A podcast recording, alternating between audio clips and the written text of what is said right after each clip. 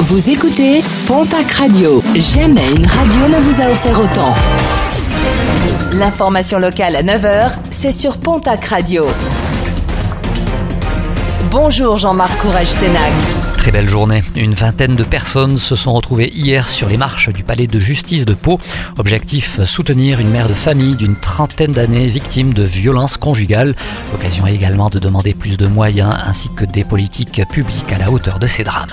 La Bigorre en tête alors que dans quelques jours s'ouvre le début des vacances d'hiver. La plateforme Airbnb vient de révéler quelles sont les destinations qui enregistrent la plus forte croissance de recherche par rapport à la même période l'an dernier.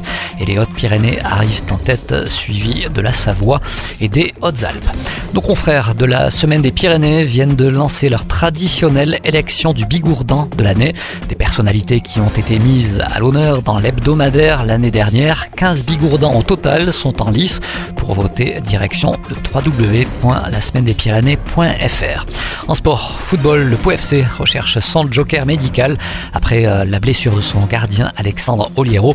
Il semblerait que l'arrivée du Stéphanois Stéphane Bajic soit désormais actée, une arrivée qui devrait être officialisée dans les prochaines heures.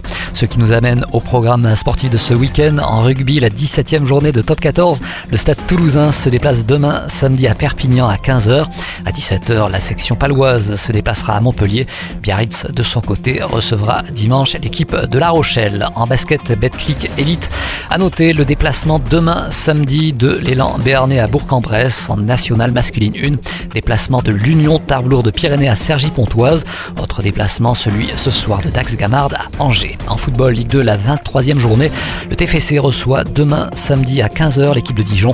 Déplacement du Pau FC à Bastia à 19h. Et puis un rappel avec la tenue du carnaval Bigourdan demain samedi à Tarbes. Démarrage des festivités depuis la Halle Broban pour euh, rejoindre euh, par la suite Marcadieu avec une arrivée enflammée. De très nombreuses animations seront au programme. Toutes les infos sont à retrouver sur le www.tarbes.fr.